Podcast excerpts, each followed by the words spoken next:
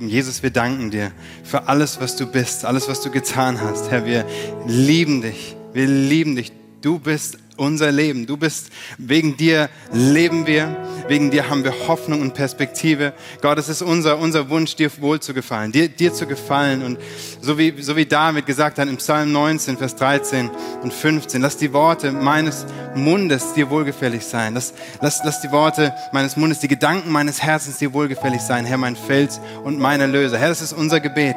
Das ist unser Wunsch, es ist unser Herzensanliegen, dass wir dir zur Ehre leben nicht, nicht uns um uns selbst drehen, nicht, nicht unser eigenes Reich bauen, unser Willen, Willen durchsetzen, sondern Herr, dass dein Wille geschieht, dass wir mit allem, was wir sind, mit allem, was wir reden, denken und fühlen, dich lieben, Jesus. Dass wir dich lieben, dass wir dich bezeugen, dass wir dich ehren.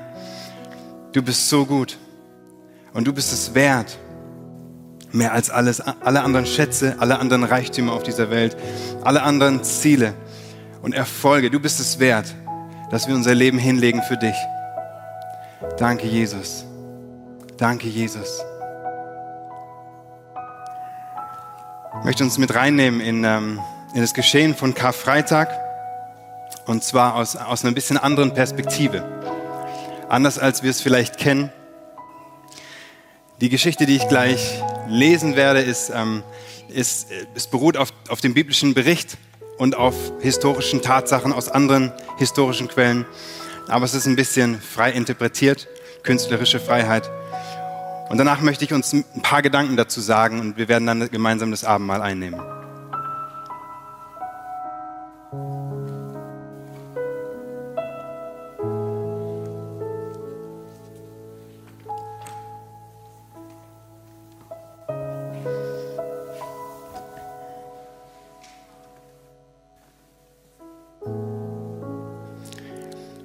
Vor ihm lief der Centurio. Der querstehende Helmbusch wippte bei jedem seiner strammen Schritte. Rechts und links wachten Legionäre. Mit denen konnte er es aufnehmen. Er konnte sie gegen die Hauswand stoßen und entkommen, und wenn sie ihn doch packten, erwürgte er sie mit seinen eisernen Fesseln. Der Centurio war das Problem. Er trug mehrere Torques an den Schulterriemen und zwei Palere auf der Brust, scheibenförmige Ehrenzeichen, ein schlachterprobter Wolf. Er war sicher nicht leicht auszumanövrieren. Blieb keine Wahl, er musste auf seine Bandenmitglieder vertrauen. Seit der Festnahme waren etliche Monate ins Land gegangen. Viele würden zu ihren Familien heimgekehrt sein. Waren überhaupt genug Unterstützer nach Jerusalem gekommen? Barabbas verspürte ein flaues Gefühl in der Magengegend. Immerhin, der Präfekt hatte ihn ausgewählt als einen der beiden Gefangenen, die der Menge präsentiert wurden. Das hatte er sicherlich nicht freiwillig getan. Seine Helfer arbeiteten im Hintergrund für ihn. Wer war der andere Gefangene und warum wurde er nicht mit ihm aus den Zellen geholt? Gab es einen gesonderten Transport? War der andere in Caesarea gefangen gehalten worden oder vielleicht in der Festung Antonia? Sie erreichten den Platz vor dem Prätorium. Er war bis zum letzten Winkel mit Menschen gefüllt. Der Centurio bahnte sich einen Weg hindurch. Barabbas sah sich nach vertrauten Gesichtern um, konnte aber keinen einzigen seiner alten Gefährten erblicken. Wie ein trutziges Schiff ragte das steinerne Podest aus dem Menschenmeer heraus. Auf dem hölzernen Richterstuhl saß Pilatus. Der Präfekt gehörte zur mächtigen Familie Pontius und war seit sieben Jahren Verwalter dieser Provinz. Sieben Jahre, die sie Feinde gewesen waren. Sieben Jahre, die er, Barabbas, versucht hatte, Pilatus zu schaden. Wie oft hatte Pilatus religiöse und kulturelle Grenzen überschritten. Immer wieder präsentierte er stolz die Insignien des römischen Reiches und demütigte damit das Volk. Die gemäßigteren Juden hatten Sitzstreiks vor dem Präfektenpalast abgehalten und eine Protestversammlung in der Arena.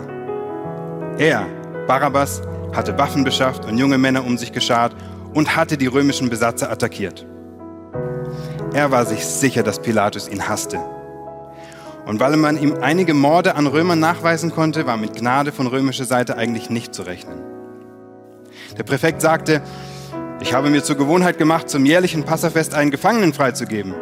Wen wollt ihr dieses Mal haben? Soll es Barabbas sein, der geraubt und gemordet hat? Oder Jesus? Verblüfft sah Barabbas hinüber zur anderen Seite des Podests. Der berühmte Rabbi war der andere Gefangene? Er hatte viel von ihm gehört, war ihm aber bisher noch nie begegnet. Das Gesicht des Rabbis war von einigen Blutergüssen gezeichnet. Man hatte ihn geschlagen. Trotzdem sah Jesus tapfer auf die Menschenmenge. Barabbas, rief jemand. Dann noch einer. Barabbas! Es wurden immer mehr. Sie schütteln die erhobenen Fäuste im Takt. Barabbas! Barabbas! Sie lieben mich, dachte er. Sie haben mich nicht vergessen. Er hatte gar nicht gewusst, dass er in Jerusalem so viele Unterstützer besaß. Vielleicht hatte die Gefangennahme geholfen. Sie hatte bewiesen, wie ernst ihn die Römer nahmen. Pilatus hob die Hand, um zu zeigen, dass er sprechen wollte, und wartete, bis das Volk sich beruhigt hatte. Dann sagte er, ich habe Jesus verhört und keine Schuld an ihm gefunden. Ich werde ihn auspeitschen lassen und dann freigeben. Nein, brüllte das Volk, wir wollen Barabbas. Wieder gingen die Sprechchöre los. Barabbas, Barabbas. Was soll dann mit Jesus geschehen? fragte Pilatus. Er hat nichts Böses getan. Kreuzige ihn, forderten sie. Waren das überhaupt gewöhnliche Einwohner? Barabbas kniff die Augen zusammen. Konnte es eine mit Geld bestochene Meute sein? Dann hatte jemand viel Geld für ihn ausgegeben. Oder waren diese Leute nicht für ihn, sondern gegen Jesus? Aber was war denn so schlimm an dem Mann? Credo hoc absurdum esse. Pilatus ließ sich eine Schale Wasser bringen und wusch sich vor der Volksmenge die Hände darin. Ich bin schuldlos am Blut dieses Gerechten. Die Verantwortung tragt ihr. Man schaffte Jesus fort. Ihm, Barabbas, wurden die Fesseln gelöst. Ein paar Leute aus dem Volk klopften ihm auf die Schulter, aber er merkte, die Gespräche in der Menschenmenge drehten sich um Jesus. Es ging hier nicht um ihn. Im Sanhedrin, dem obersten Gremium der geistlichen Führer im Land, hatte man Jesus eigentlich Gotteslästerung vorgeworfen, erfuhr er. Aber weil die Mitglieder des Hohen Rates wussten, dass die Römer bei einem solchen Vergehen nur sagen würden, die religiösen Streitigkeiten sollten die Juden unter sich ausmachen, hatten sie Jesus vor dem Präfekten verklagt, er sei ein Aufrührer, der von sich behauptet, der neue König zu sein. Er wiegele das Volk auf und predige ihnen, keine Steuern mehr an die Römer zu zahlen. Pilatus musste für diese Vergehen nicht die Todesstrafe verhängen, er konnte eine milde, mildere Strafe oder sogar einen Freispruch erwägen. Aber der Sanhedrin, übte offenbar Druck auf ihn aus, indem er ihn warnte, man könne dem Kaiser zutragen, er vernachlässige seine Pflicht, in der Provinz Judäa für Ruhe und Sicherheit zu sorgen. Er, Barabbas, war heute nur zufällig hier gewesen. Er sollte besser verschwinden, ehe sich Pilatus die Sache anders überlegte. Am besten ging er zu seinen Eltern aufs Land und aß sich erst einmal satt. Von da aus würde er weitersehen. Diese Freiheit, kurz entschlossen aus dem Augenblick heraus nach rechts oder links gehen zu können er starrte nicht länger auf nackte Steinmauern, sondern spazierte über Hügel und Felder. Es machte ihn glücklich. Als er bei den Eltern eintraf, weinten sie vor Freude und umarmten ihn. Schon bald kam das Gespräch auf Jesus. Er habe viele Menschen geheilt, behauptete Vater. Mutter sagte, noch nie habe sie jemand mit solcher Weisheit reden hören. Die Eltern waren bestürzt zu hören, dass Jesus sterben würde. Vielleicht hat er sogar mehr Aufständische um sich geschart als ich, dachte Barabbas. Was, wenn sie ihn befreiten? Scheinbar redete ja jeder über ihn. Da fanden sich gewiss genug mutige Männer, um ihn rauszuhauen. Jesus und er sollten sich zusammentun und gemeinsam für die Freiheit ihres Volkes kämpfen. Die Heilungsgeschichten nun, das würde er ihm abgewöhnen. Als Wundertäter berühmt zu sein, war riskant. Letzten Endes flog man mit solchen Behauptungen immer, immer auf und dann war der Schaden für die Bewegung groß. Aber Jesus schien Charisma zu haben und überaus klug zu sein. Man kannte ihn weit und breit. Das war Gold wert, wenn sie das Volk zu einer großen Bewegung zu einen suchten. Barabbas blickte zur Sonne hinauf. Es war bereits Mittag. Er musste Jesus sprechen, bevor der Rabbi mit Hilfe seiner Anhänger entkam und untertauchte. Hastig verabschiedete er sich und machte sich wieder auf den Weg nach Jerusalem. Schon von weitem sah er drei Kreuze auf der Schädelstätte. War der Rabbi etwa nicht entkommen? Hatte man Jesus aufgehängt? War es so schnell gegangen? Barabbas erklomm den, den Hügel. Tatsächlich, da hing Jesus, übel zugerichtet am mittleren Kreuz. Etliche Menschen schauten ihm beim Sterben zu. Sie spotteten. Andere kannst du retten. Jetzt rette mal dich selbst. Steig vom Kreuz runter, dann glauben wir an dich. Jesus bewegte die Lippen. Ruhe, rief einer, er will was sagen. Die Menge lauschte gespannt. Auch er, Barabbas, fragte sich, was Jesus sagen würde. Würde er die Spötter verfluchen? Es tat ihm weh, den Rabbi dort hängen und sterben zu sehen. Um ein Haar hätte er selber an diesem Kreuz gehangen. Vater, vergib ihnen, sagte Jesus. Sie wissen nicht, was sie tun. Barabbas lief eine Gänsehaut über den Rücken. Sie wissen nicht, was sie tun. Mit welcher Würde er das sagte. Er war gedemütigt worden und hing halbnackt und blutend am Kreuz und doch besaß er die Ausstrahlung eines Königs. Die beiden, die rechts und links von Jesus hingen, waren das nicht. Natürlich, die kannte er. Üble Gesellen. Sie hatten im Gefängnis in der Hackordnung ganz oben gestanden. Der eine sagte, bist du jetzt der Christus oder nicht? Mach was, Mann, wir verrecken hier. Er spuckte aus. Wenn Gott dich liebt, warum hilft er dir nicht? Der andere schalt ihn.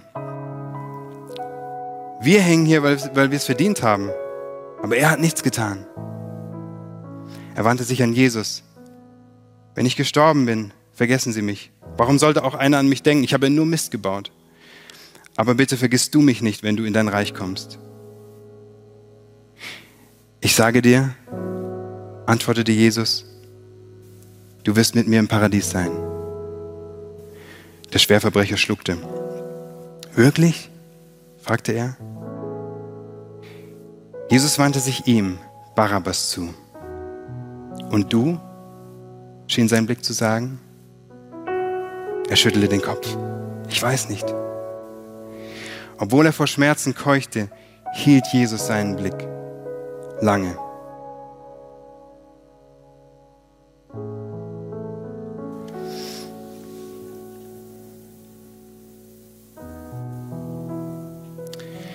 Die Geschichte, die ich vorgelesen habe, ähm, kommt aus dem Buch Der den Sturm stillt, Begegnung mit Jesus. Das ist von Titus Müller geschrieben, sehr empfehlenswert. Ich habe sie leicht angepasst und verändert für uns. Und es gefällt mir so gut, weil es einfach eine neue Perspektive auf die, auf die Kreuzigung und auf Jesus wirft. Und weil mir neue Gedanken kommen. Und ich möchte uns vier Gedanken teilen, die mir zu dieser Geschichte gekommen sind, die Gott mir geschenkt hat. Und dann wollen wir das Abendmahl zusammen feiern. Wenn ich auf das Kreuz schaue, wird mir bewusst, das ist das allererste, eigentlich hätte ich dort hängen müssen. Ich bin Barabbas. Ich bin Barabbas. Ich habe die Todesstrafe verdient, zwar nicht unbedingt nach menschlichem Gesetz, aber nach göttlichem Gesetz. Wir lesen in Römer 3, Vers 12, alle sind abgewichen, sie sind allesamt untauglich geworden, da ist keiner, der Gutes tut, auch nicht ein einziger. Und in Römer 6, Vers 23 steht, denn der Lohn der Sünde ist der Tod. Der erste Gedanke, der mir kommt, wenn ich auf das Kreuz schaue, ist, eigentlich hätte ich dort hängen müssen. Der zweite Gedanke, wenn ich Jesus anschaue und sein Kreuz ist, einer hat den Platz für mich getauscht. Sein Name ist Jesus. Einer hat den Platz getauscht, sein Name ist Jesus. Einfach so. Ohne mein Zutun, ohne meine Leistung, ohne irgendein Werk, was ich tun hätte können. Denn ich konnte nichts leisten. Meine Hände waren gebunden in der Sünde, genau wie bei Barabbas. Seine Hände waren gefesselt. Er konnte nichts tun. So war es auch bei mir. 1. Petrus 2, Vers 24 steht, an seinem eigenen Körper hat er unsere Sünden ans Kreuz hinaufgetragen, damit wir für die Sünde tot sind und für die Gerechtigkeit leben dürfen. Durch seine Wunden seid ihr geheilt worden. Der dritte Gedanke, der mir kommt, wenn ich auf das Kreuz schaue, ist, ich bin wirklich frei. Ich bin wirklich frei. Was für eine Überraschung muss es für Barabbas gewesen sein, so plötzlich freigelassen worden zu sein. Aber echte Freiheit ist, ist so viel mehr, als mich frei bewegen zu können. So wie bei Barabbas. Die Freiheit, die Jesus uns schenkt, ist größer, als einfach nur frei und unabhängig zu sein von menschlicher Unterdrückung. So wie bei den römischen Besatzungsmächten. Oder frei zu sein von Einschränkungen einer Pandemie. Die Freiheit, die Jesus schenkt, ist, ist so viel größer und so viel mehr. Es ist die Freiheit von Schuld, von Scham, von Verdammnis. Es ist die Freiheit von mir selbst, die Freiheit, anderen etwas beweisen zu müssen, die Freiheit, dass ich nicht dem Urteil und der Meinung anderer unterworfen bin. Es ist so viel mehr. Ich bin wirklich frei. Galater 5, Vers 1 steht, zur Freiheit hat uns Christus befreit. So steht nun fest und lasst euch nicht wieder das Joch der Knechtschaft anlegen. Der dritte Gedanke ist, ich bin wirklich frei. Und der vierte Gedanke, wenn ich auf dieses Kreuz schaue Und wenn ich mir die Geschichte anschaue von Karfreitag, ist, hey, es gibt einen Platz für mich im Himmel. Und es liegt an mir, ob ich ihn einnehme. Es gibt einen Platz für mich im Himmel und es liegt an mir, ob ich ihn einnehme. Es gibt ein ewiges und vollkommenes Zuhause für mich. Ein Paradies. Ein Paradies. Fernab von allem Leid, von aller Ungerechtigkeit dieser Welt. Und Gott möchte mich bei sich haben, unbedingt. Er liebt mich so sehr, dass er seinen Sohn gegeben hat, damit ich bei ihm bin, in alle Ewigkeit. Mein Zuhause habe. Hey, es gibt mehr als dieses Leben. Die Frage ist, wie reagiere ich auf sein Liebesangebot? Was mache ich damit? Vertraue ich ihm? Lasse ich mein Leben fallen in seine Hand? Unsere Zeit ist begrenzt. Unsere Zeit ist begrenzt. Vielleicht nicht so begrenzt wie die der beiden Mitgekreuzigten von Jesus, aber doch, die Zeit ist nicht endlos. Und wenn du noch nicht entschieden hast, dann fragt Jesus auch dich heute Abend. Und du? Was ist mit dir? Wie ist deine Entscheidung? Wie stehst du zu mir?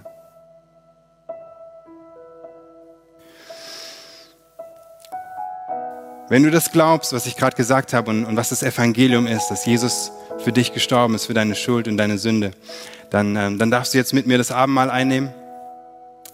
Du musst nicht perfekt sein, um das Abendmahl einzunehmen, Gott sei Dank, weil sonst könnte es keiner von uns einnehmen. Keiner von uns ist perfekt. Ja, wir sind alle, wir sind Heilige, die immer noch sündigen.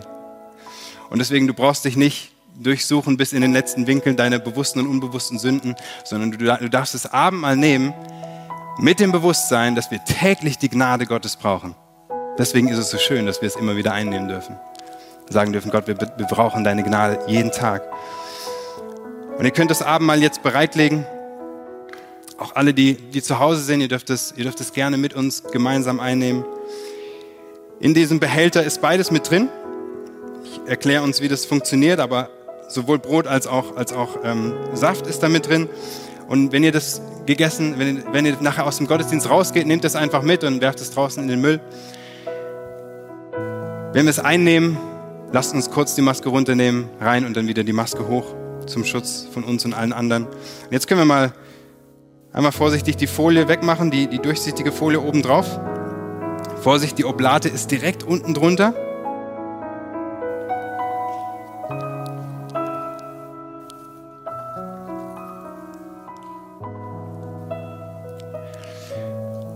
Brot, es steht für den, für den Leib Jesu, der gebrochen ist für dich. Er hat sich schlagen lassen für dich und mich. Er hat es auf sich genommen. Durch seine Striemen sind wir geheilt. Hey, in dem Brot, da, da ist ganzheitliche Heilung mit, mit, mit eingebunden. Ja, es, ist, es, ist, es ist Wohl und Heilung für Körper, Geist und Seele.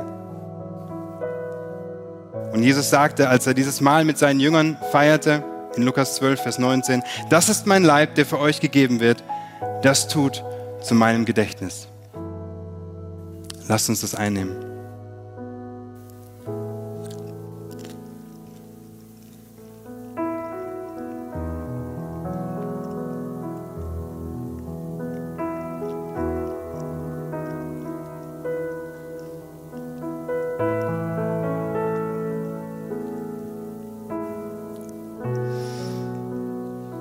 Jesus nahm, nach dem, nachdem er das Brot genommen hatte, nach dem Mahl, nahm er den Kelch,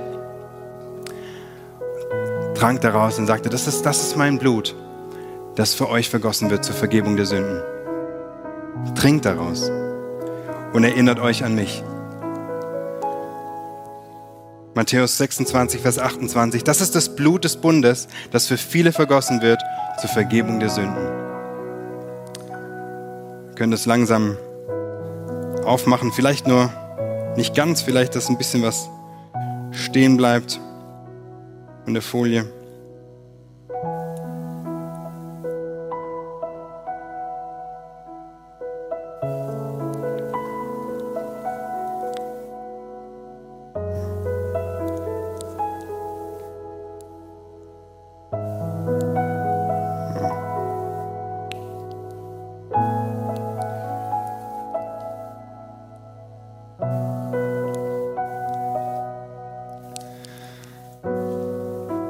nehmt, das ist das Blut Jesu vergossen für dich.